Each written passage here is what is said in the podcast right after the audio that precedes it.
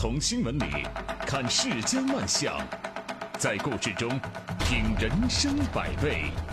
正涵读报，欢迎您收听《正涵读报》。在我们节目播出的过程当中，欢迎您通过微信与我们保持互动，就我们的节目内容发表您的观点。微信公众号您可以搜索 zhdb 八零零加关注，也欢迎您使用蜻蜓 FM 和喜马拉雅 APP 搜索《正涵读报》，关注我们的节目。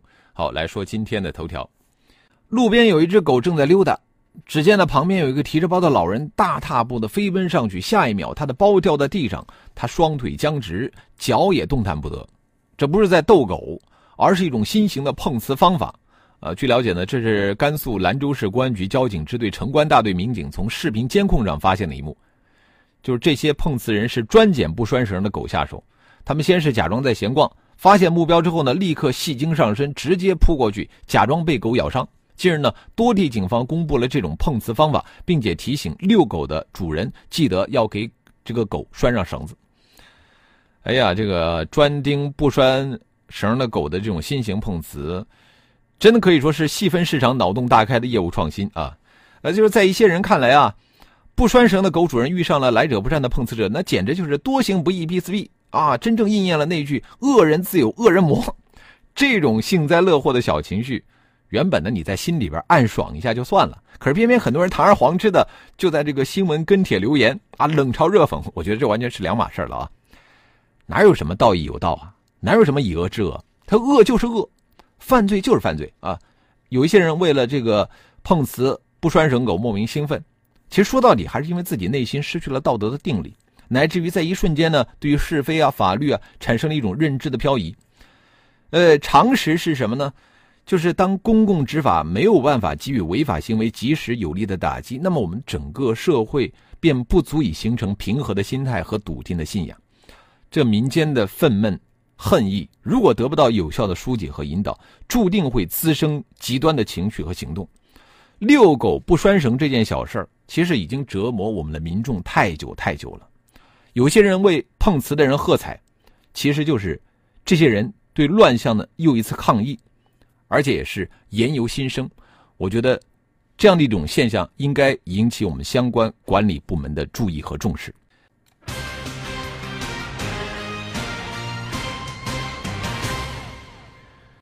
五月二十一号的晚上起，任正非两万字访谈实录就在网上热传，而在访谈中，任正非多次提到基础研究的重要性。啊，你比方说他说到，在基础研究方面。我们国家整体和美国比差距还很大，这和我们这些年的经济上的泡沫化有很大的关系。P2P、互联网、金融、房地产、山寨商品等泡沫，使得人们的学术思想也泡沫化了。一个基础理论形成需要几十年的时间，如果大家都不认真去做理论，都去喊口号，几十年以后我们不会更加强大。所以说，我们还是要踏踏实实做学问。他还呼吁重视基础学科的人才培养，并要改造学风。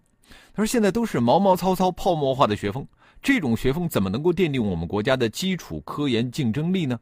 所以说，我们要改造学风。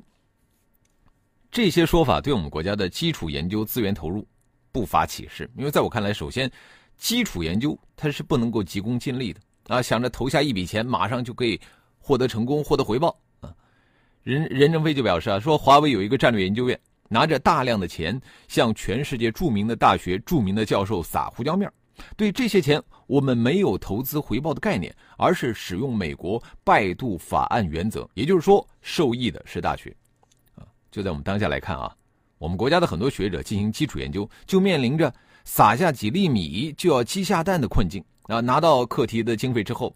必须要交出成果，否则的话呢，就会影响到下一次申请课题拿经费。而为了交出成果，怎么办？弄虚作假啊！还有的就是搬砖头，从一个项目搬到另外一个项目。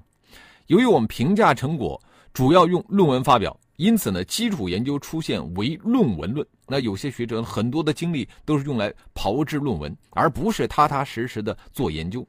学风泡沫化所指的就是这种研究现状。其次。我们需要尊重科学家，让科学家从研究成果当中获利。呃，任正非提到的拜杜法案是一九八零年美国国会通过的，啊，由美国的参议员博屈拜和罗伯特·杜尔联合提交。这个法案明确，大学研究机构能够享有政府资助科研成果的专利权，解决了之前由政府资助的科研项目获得的研发成果不仅收益权归政府，而且一切的后续性研发也不可以由发明人独享的问题。嗯，而在我们当下，我们国家的科研成果通过验收就束之高阁的问题还比较严重。啊，这严重影响了科研人员的科研价值观。那如今的搞科研的很多研究人员，就除了把精力用在发表论文之上，就是通过入选计划获得一些学术的帽子，而不是真正的搞钻研。去年召开的全国教育大会强调，我们要深化教育体制改革，健全立德树人落实机制，扭转不科学的教育评价导向。坚决克服唯分数、唯升学、唯文凭、唯论文、唯帽子的顽瘴痼疾，从根本上解决教育评价指挥棒的问题。这其实也说中了我们基础研究的问题的要害。那其实我们只有从指挥棒的调整上吹散这个泡沫化的学风，在基础研究上做得更扎实，我们的科技进步啊才可以根基更实，内功更厚。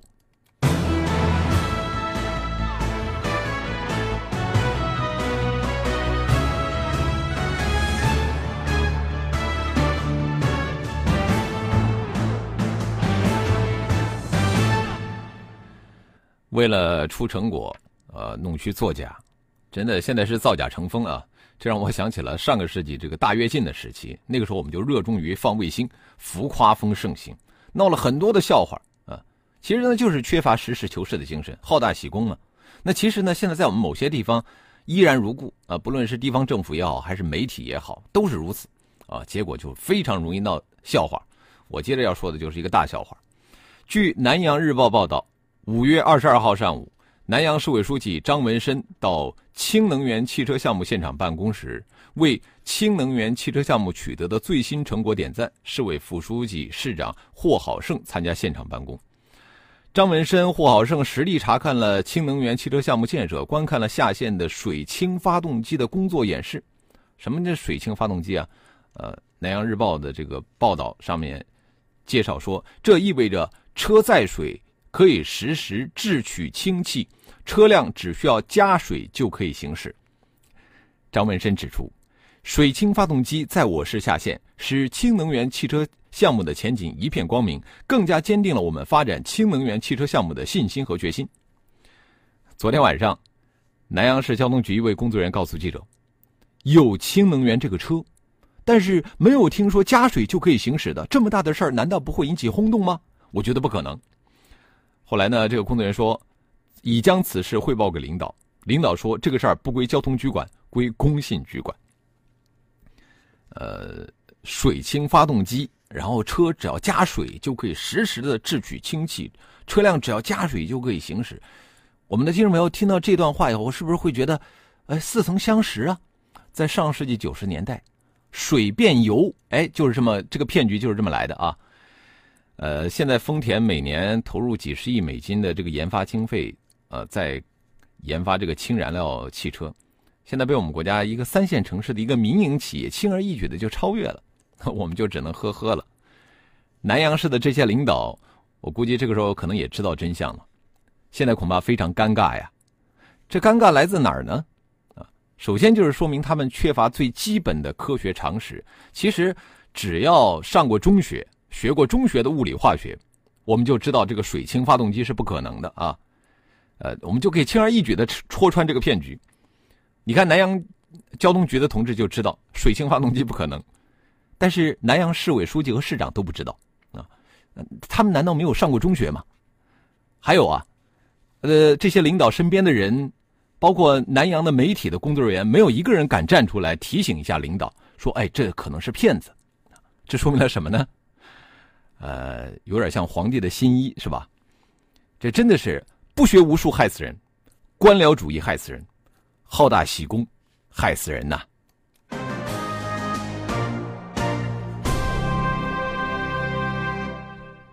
我们要真正的强大，还是要真抓实干的抓教育啊，而不是只抓分数。据报道，陕西安康市高新区在小学中推行弹性上学放学措施。怎么个弹性法呢？七点半到九点，学生可以提前到校参加培训老师组织的经典诵读。下午呢，学生可以选择延迟离校。十六点五十到十八点之间，学生可以自主选择参加兴趣小组和文体健身活动。据这个高新区的相关负责人介绍，此举是学习其他地方经验的基础上实行的弹性上学、弹性放学尝试，在保证学生有充足的自由时间发展兴趣的同时，也减轻家长接送孩子的负担。呃，根据媒体报道，我们还了解到，实行弹性上学放学不只是一种减负，更重要的是丰富了学生的校园生活。学校引进了校外培训机构来解决经费和师资缺乏的问题。不过呢，对学生是免费的。校外培训机构的参与，既解解决了这个师资不足的问题，也提供了多样化的兴趣培养方式。我们现在啊，长期习惯于晨读半小时，上午四节课，下午三节课，晚上两节自习课这样的填鸭式的模式啊。学生不仅很难有发展课外兴趣的时间和机会，甚至连一周很宝贵的体育课都经常被占用。啊，现在我们经常会听闻说什么一个某孩子，啊上体育课跑步猝死，孩子常年的不不上体育课，常年的不锻炼身体，那个小体格啊，当然经受不住啊。孩子们长期的被禁锢在教室里头，我们相当多孩子的天赋都被消磨殆尽，所能够发展的只能是应试的各种技能，因此呢。陕西安康高新区能够将少数地方尝试过的弹性上学放学做法做得扎扎实实，得到了学生家长的一致好评。它不是流于口头或者形式，我觉得这一点真是非常难得。对于学校和家长来说呢，我们一直是纠结于应试教育和素质教育之间。家长在成绩追求上往往和学校啊形成了一种合谋的关系，而学生呢也只能服从于学校和家长的安排。这个长期偏重应试教育，使得学校在教学中强制性的把大量时间用于呃课业的学习和应试的训练，极大的忽略甚至抑制了学生对兴趣的渴望。所以说，近年来一些有识之士就提出弹性上学放学，其实也只是在现有的模式上的一点小小的变通啊，还谈不上教育模式的这种改革和或者是颠覆。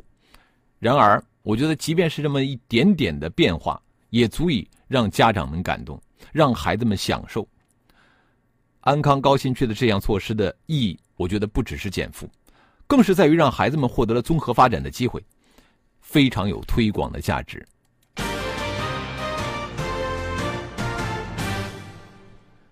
教育啊，包括家庭教育、学校教育和社会教育。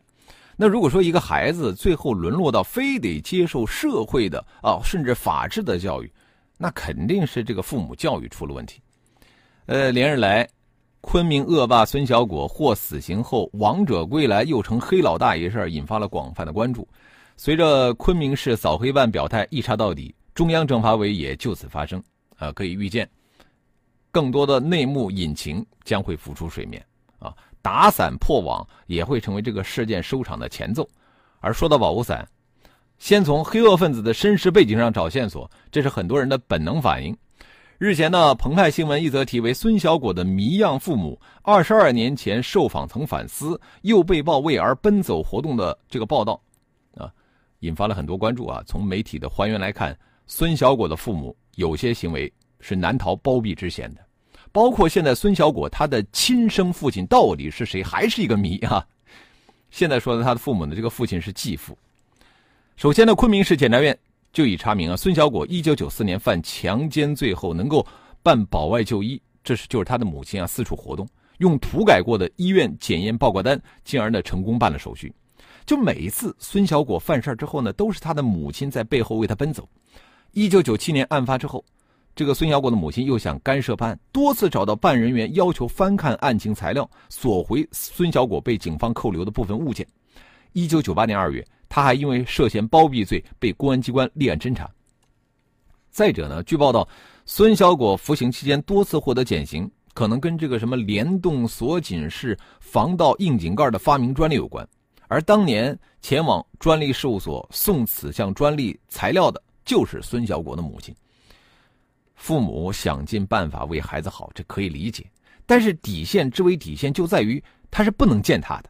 啊，在帮助儿子逃避司法惩处的过程当中，孙小果的父母究竟扮演了什么样的角色，不应该成为一个谜啊，而要经得起法律的检验。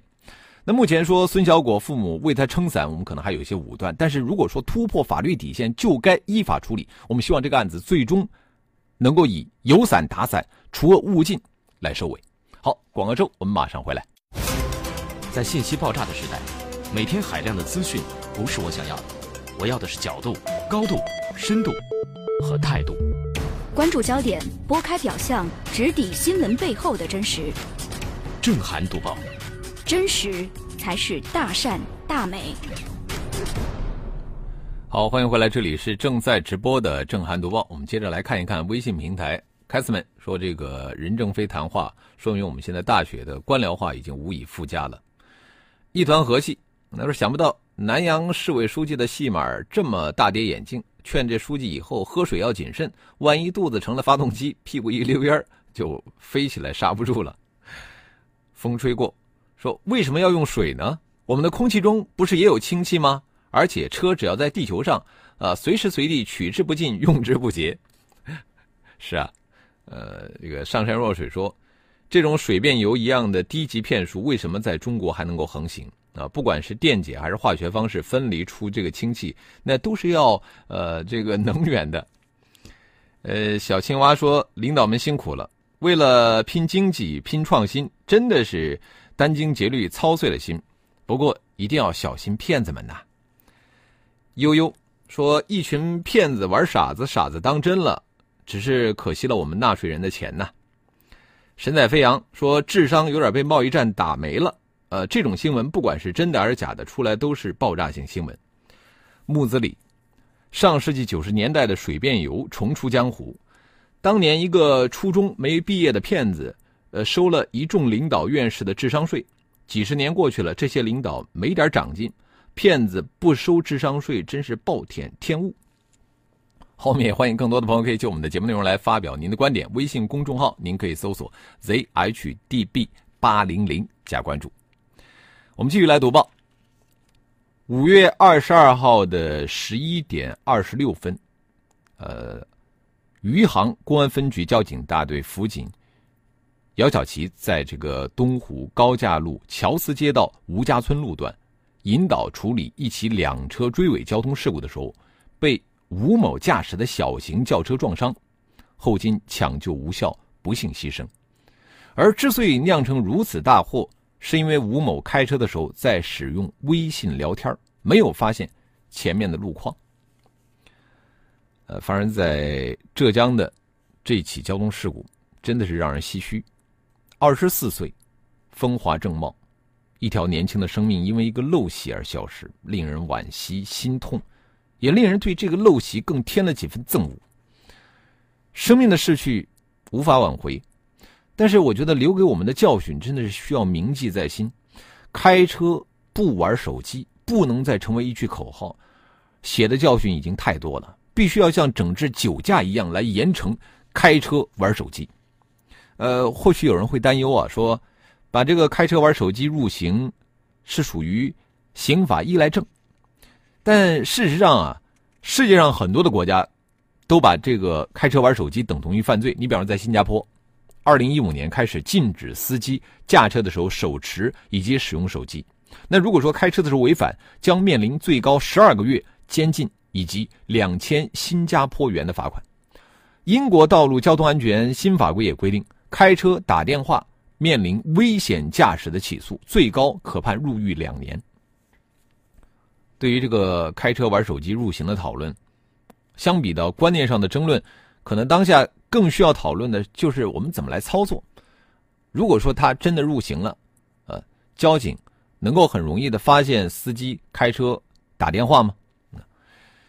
酒驾我们可以通过抽血化验血液中的酒精含量来判断，而相比之下，开车的时候这个刷微信啊、打电话呀，他这个行为比较隐蔽啊，在取证方面真的有一定的难度。我觉得这一点呢，我们倒是可以借鉴日本，就是说，只要发现司机手里面拿着手机。就被视为他在使用手机。盐城开车玩手机，这个惩罚本身呢不是目的，它只是一种手段。如果说能够像盐城酒驾一样，迫使人们建立起开车不使用手机的意识，那么最终受益的将会是我们每一个人。